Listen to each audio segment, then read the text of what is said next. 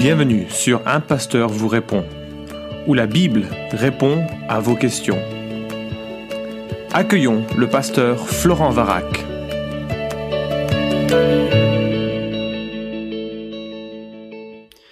Voici la question de ce podcast. Bonjour, je suis toujours étonné de voir que très tôt dans l'histoire du christianisme, on commençait à rendre des cultes aux défunts apôtres et aux autres martyrs. Est-ce que cela a été condamné par les apôtres de leur vivant Ou le Seigneur lui-même Et si oui, pourquoi en arriver là? Lorsque j'aborde le sujet, on me répond qu'il ne prie pas le saint en question, mais lui demande d'intercéder en leur faveur devant Dieu.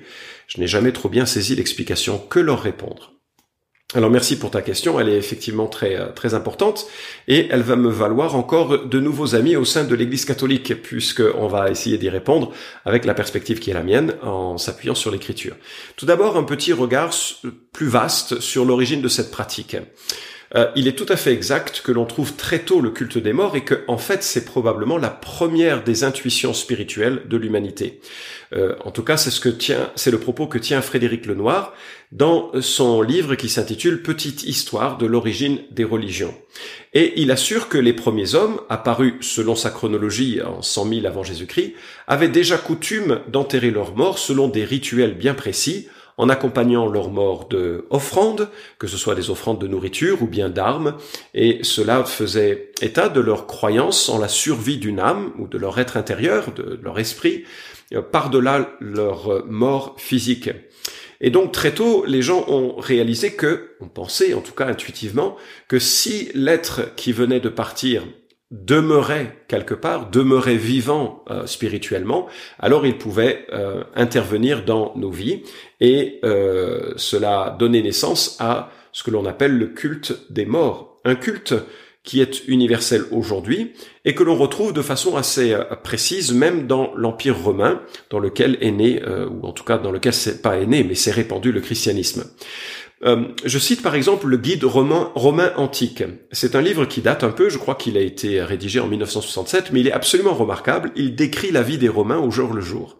Et euh, c'est plein de citations euh, croustillantes, publiées chez Hachette, tu le retrouves encore, je regardais tout à l'heure, il est disponible dans, les bibliothèques. Donc le guide romain antique, euh, est l'auteur principal de cet ouvrage, nous rapporte euh, ce culte des morts, il y a, plusieurs faits qui sont évoqués que je ne cite pas ici, mais voilà pour l'essentiel ce qu'il dit. Emprunté pour une grande part aux Étrusques, il est fondé sur la crainte des morts. En effet, les âmes des morts sont surtout considérées comme dangereuses et malfaisantes. Il faut accomplir des gestes rituels pour apaiser leur susceptibilité et leur rancune. Fin de citation.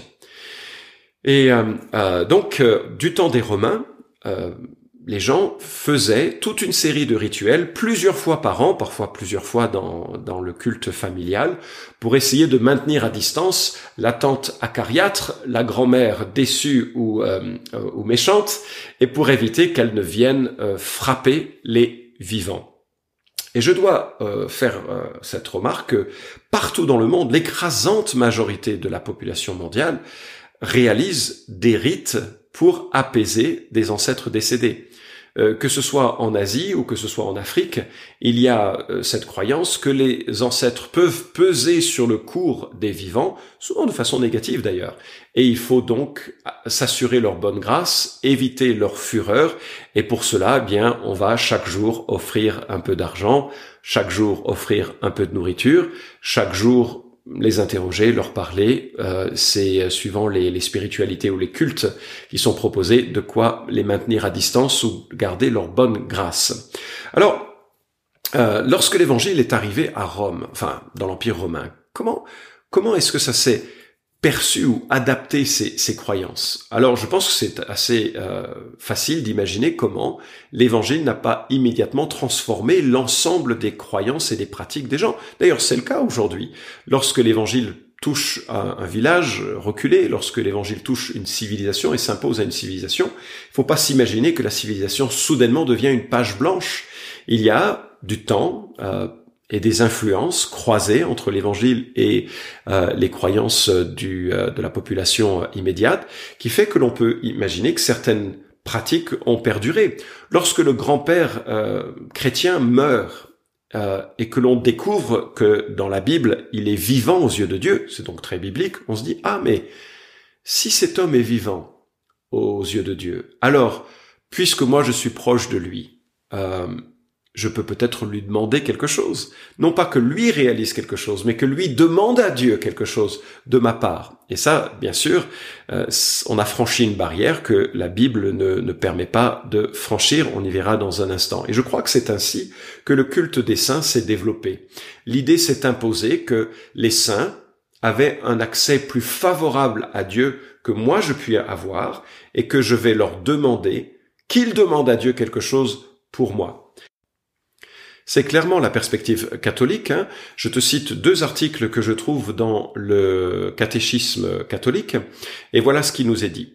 Les témoins qui nous ont précédés dans le royaume, spécialement ceux que l'Église reconnaît comme saints, participent à la tradition vivante de la prière par le modèle de leur vie, par la transmission de leurs écrits et par la prière aujourd'hui. Ils contemplent Dieu, ils le louent, ne cessent pas de prendre soin de ceux qu'ils ont laissés sur la terre. En entrant dans la joie de leur maître, ils ont été établis sur beaucoup. Leur intercession est leur plus haut service du dessein de Dieu. Nous pouvons et devons les prier d'intercéder pour nous et pour le monde entier. Voilà, ça c'était l'article 2683, page 662. Je te cite un second article qui s'intitule L'intercession des saints et qui nous dit ceci. Étant en effet plus intimement liés avec le Christ, les habitants du ciel contribuent à affermir plus solidement l'Église en sainteté. Ils ne cessent d'intercéder pour nous auprès du Père, offrant les mérites qu'ils ont acquis sur terre. Ainsi leur sollicitude fraternelle est du plus grand secours pour notre infirmité. Et ça, c'était l'article 956, page 252. Et j'ai même trouvé sur le site du diocèse de de Lille pardon, une liste des saints à invoquer à invoquer pour obtenir quelque chose. Alors, je trouvais que c'était assez truculent, je ne résiste pas à l'idée de les citer. Et voilà donc euh, l'article. Un saint pour chaque besoin, point d'interrogation. Bien sûr, la vie de certains, enjolivée au cours des siècles, peut faire sourire, de même que les occasions pour lesquelles il est bon de les prier. Mais au-delà des clichés, les saints peuvent s'avérer de précieux guides. Un peut-être en l'air, Saint Antoine de Padoue, fêté le, fêté le 13 juin, c'est l'homme de la situation. La dévotion populaire a reconnu chez ce franciscain, prêcheur virulent contre l'avarice et l'usure, une aide précieuse pour retrouver l'objet perdu, ou pour remettre de l'ordre dans la multitude de nos préoccupations. Mon corps me fait mal. Archange Raphaël, fêté le 29 septembre. À la suite de l'archange Raphaël qui guérit Tobie dans la Bible, les saints guérisseurs partagent avec nous la grâce de la guérison ou du martyr que mêmes ont vécu. Un petit coin de ciel bleu, Sainte Claire d'Assise, Fêté le 11 août, la fondatrice des Clarisses a suivi François d'Assise dans le chemin de la pauvreté évangélique. Une tradition populaire raconte que des paysans souffrant des intempéries et ayant offert des œufs à la sainte ont vu le beau temps revenir, une aubaine pour prévoir la météo d'un mariage. S'épanouir dans son travail. Euh, Saint Joseph, premier siècle, fêté le 19 mars, évoqué par les évangiles avec pudeur, l'époux de Marie transmet à Jésus son fils adoptif, les gestes patients du travailleur. Allez, je cite un dernier. Accompagner des personnes malades, Saint Camille de Lélis, fêté le 14 juillet. Infirmier à Rome, le fondateur des Camilliens mobilise son énergie pour, prendre soin des malades et aussi Saint Côme et Damien, deux frères médecins et martyrs, patrons des professionnels médicaux et paramédicaux. Alors, euh, je, termine ici donc cette citation. Il y en a plein d'autres que je ne prends pas le temps de citer, mais ça fait vraiment partie d'un paysage euh, dans l'univers catholique que euh, on va prier surtout les saints et on va essayer de répertorier le saint qui est capable de répondre à ma préoccupation ou d'invoquer Dieu pour ma préoccupation plus euh, personnelle. Alors de la perspective biblique, c'est une pratique absolument inacceptable. Enfin, on n'est absolument pas dans cette logique au sein des Écritures. Et je vais essayer de montrer en quoi il me semble que l'on est dans un, on fait fausse route en essayant d'obtenir l'intercession d'un saint. Premièrement, une telle pratique se méprend sur ce qu'est un saint. Dans l'Écriture, euh, un saint, c'est une personne qui est devenue sainte par Jésus-Christ. En fait, c'est un autre terme, c'est un synonyme pour décrire le véritable disciple de Jésus-Christ. Ainsi, l'apôtre Paul écrit aux Éphésiens, donc aux, chrétiens qui sont à Éphèse, et je cite, Paul, apôtre du Christ Jésus par la volonté de Dieu, aux saints et fidèles en Christ Jésus qui sont à Éphèse. Il écrit par ailleurs en Philippiens 1.1, Paul et Timothée, serviteurs de Christ Jésus, à tous les saints en Christ Jésus qui sont à Philippe, aux évêques et aux diacres, etc. Qu'est-ce que nous trouvons dans ces versets? C'est que le titre de saint est le titre qui caractérise ceux et celles dont les péchés ont été couverts par le sacrifice de Jésus-Christ. Et cela concerne tout chrétien authentique, toute personne qui a réalisé qu'elle ne pouvait rien faire pour obtenir ou mériter son salut, mais qu'elle ne pouvait que se confier dans la grâce souveraine, suffisante, complète de Jésus-Christ, qui nous accorde la sainteté de Christ comme une sorte de euh, transfusion de sa sainteté. Enfin, le mot transfusion est probablement erroné parce que c'est, elle n'est pas transfuse plus qu'elle n'est imputée aujourd'hui. Euh, c'est-à-dire que ça, ça nous est mis sur notre compte sa sainteté alors que nous reconnaissons nos fautes. Le temps viendra où nous serons vraiment saints dans la réalité de nos vies lorsque nous serons auprès de Christ. J'espère ne pas t'avoir euh, euh, rendu trop confus par euh, cette petite précision de fin de citation. Donc premièrement, elle se méprend sur ce qu'est un saint. Deuxièmement, cette pratique fait fi de l'invitation à venir auprès de Dieu pour trouver le secours. Tout au long des Écritures, et en fait, je ne peux pas prendre le temps de citer tous les versets qui nous invitent à venir à Dieu, qui est celui qui prend notre fardeau. Euh, il nous invite à plein de reprises à nous approcher avec assurance du trône de la grâce, et en cela je cite Hébreux 4.16, afin d'obtenir miséricorde et de trouver grâce en vue d'un secours opportun. C'est auprès de Dieu que se trouve le repos, c'est auprès de Dieu que se trouve euh, le secours, et nous sommes invités à venir à lui. Venez à moi, vous qui êtes chargés et fatigués, nous dit Jésus, et je vous donnerai du repos. C'est en Dieu et en Dieu seul que nous pouvons trouver un, euh, un accueil. Cette pratique, troisièmement, viole l'interdiction morale de la loi que l'on retrouve à plusieurs reprises dans l'Ancien Testament et qui interdit d'invoquer des morts, quelle que soit la raison et quelle que soit la qualité de ces morts, qu'ils soient saints à nos yeux ou aux yeux de Dieu, qu'ils soient sauvés ou non. Lévitique 26 nous dit si une personne se tourne vers ceux qui évoquent les morts ou vers ceux qui prédisent l'avenir pour se prostituer avec eux, je tournerai ma face contre cette personne, je la retrancherai du milieu de son peuple. Ésaïe chapitre 8 verset 19 nous dit, Si l'on vous dit consultez ceux qui évoquent les morts et ceux qui prédisent l'avenir, qui chuchotent et qui marmonnent, un peuple ne consultera-t-il pas son Dieu et s'adressera-t-il aux morts en faveur des vivants? C'est vraiment une sorte de négation de la bienveillance de Dieu qui au contraire cherche à, toucher l'ensemble de nos vies. Nous avons tout pleinement en Jésus-Christ. Et donc c'est euh, c'est pas rien cette pratique. D'ailleurs, quand on parle à un mort, on ne parle pas vraiment à un mort, puisque euh, on va voir dans un instant que les morts et les vivants sont séparés en attendant la résurrection. Et on parle, me semble-t-il, lorsqu'ils répondent en tout cas à, à des démons. Et ça c'est une pratique occulte qui est dénoncée dans l'Écriture. Ce n'est absolument pas une pratique chrétienne. Quatrième raison. Elle ne comprend pas la séparation qui existe entre les sauvés sur terre et les sauvés morts en attente de la résurrection.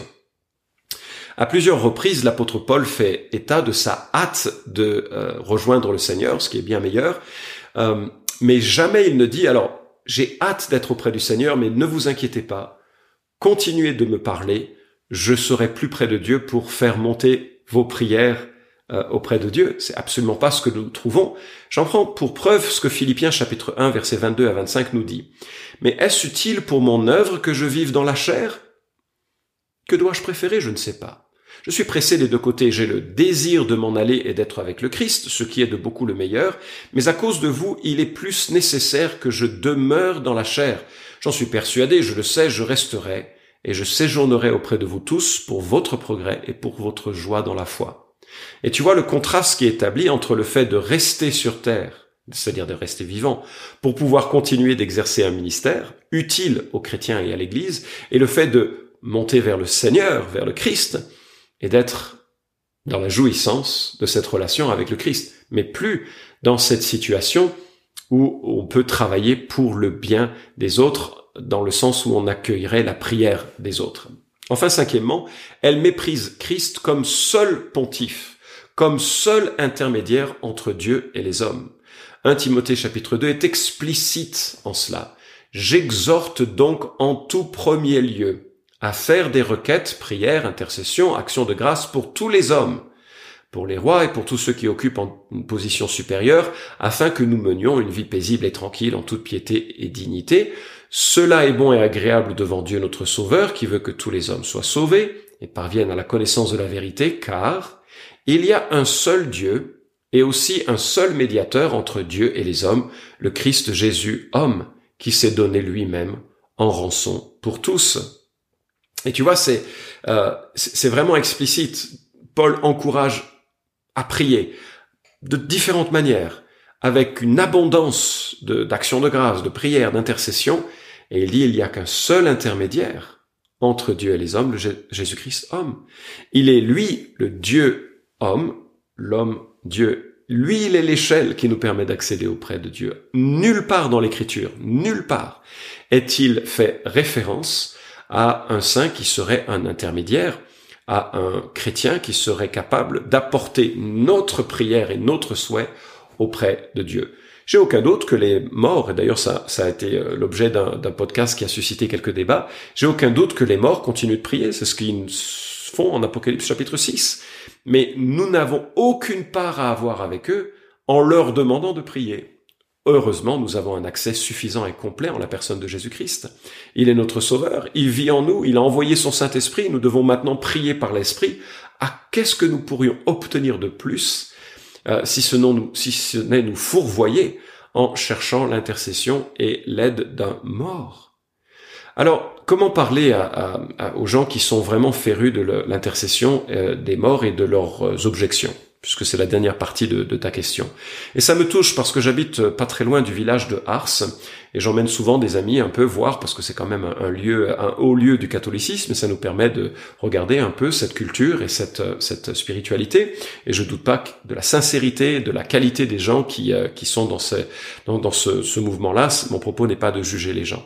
Toutefois, quand je vais à Ars, je suis choqué de voir des hommes, des femmes agenouillés devant un homme, un prêtre, mort et devant son corps. Ça me semble aller à l'encontre de des dix commandements et des textes de l'Ancien Testament qui nous dit de ne pas invoquer des morts. Et je me dis, en quoi est-ce qu'ils ont confiance, ces gens? Euh, Je connais pas leur cœur et je saurais pas le, le dire, mais ils prient un mort, comme si ce mort était capable de leur apporter plus que Jésus-Christ. Et moi, je pense que la, discussion que nous pouvons avoir, ce n'est pas une discussion sur ces questions précises, sauf si vraiment euh, la discussion vient sur le tapis, mais sur la suffisance de Jésus-Christ. Son œuvre à la croix est suffisante pour nous sauver. Son intercession actuelle est suffisante pour nous maintenir. Sa présence en nous est suffisante pour nous faire grandir. La Bible nous dit en Hébreu chapitre 12 qu'il est l'objet de la foi et qui euh, l'amène à son achèvement. En, d'autres termes, nous n'avons rien besoin de plus que Jésus-Christ, et il me semble que c'est surtout sous cet angle-là qu'il faut aborder la, discussion et cheminer avec ceux qui euh, se méprennent, me semble-t-il, dans ces pratiques. Alors, euh, je sais que l'Église catholique est fervente de cette distinction.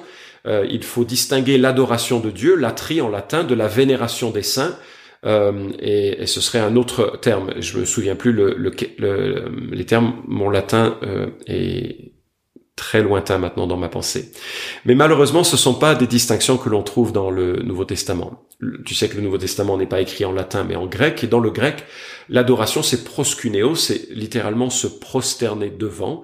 Et en fait, se prosterner devant, c'est reconnaître bah déjà c'est certainement pas le geste que font euh, c'est certainement le geste que font des gens qui s'agenouillent devant un mort ou devant une statue donc ça, ça pose un problème hein. mais c'est plus le fait de reconnaître la souveraineté et la majesté de Dieu tout au long de nos vies. Adorer c'est vivre selon Dieu tout au long de son euh, de ses jours. Ça a peu de choses à voir en fait avec le culte du dimanche matin adorer. La louange oui a quelque chose à voir avec le culte du dimanche matin. Mais adorer, c'est vraiment un chemin de vie, une manière de, vivre. D'autre part, le verbe prier en grec, c'est demander. Et donc, faire la distinction comme tu euh, l'énonces dans ton euh, début de podcast, enfin dans, ta question, euh, de faire la distinction entre demander à Dieu et puis demander la l'intercession d'un saint, ce serait différent de prier. C'est tout simplement faux. en fait, demander à un mort, c'est prier. L'invoquer, c'est simplement de la nécromancie maquillée par un vernis chrétien. Donc, il me semble qu'il faut focaliser notre attention sur Jésus-Christ qui est le seul médiateur, qui est le pontife parfait et absolu, et se méfier de toutes les choses qui oriente notre regard en dehors de l'espérance de l'évangile, en dehors de la suffisance de, euh, Jésus-Christ. Et il me semble pour le coup que la vénération des saints fait précisément cela, et qu'en cela elle est une pratique euh, qui n'est pas une pratique biblique ni une pratique chrétienne.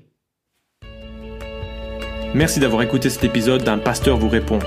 Posez vos questions en nous envoyant un email à question@toutpoursagloire.com. Retrouvez cet épisode et tous les précédents sur notre site toutpoursagloire.com.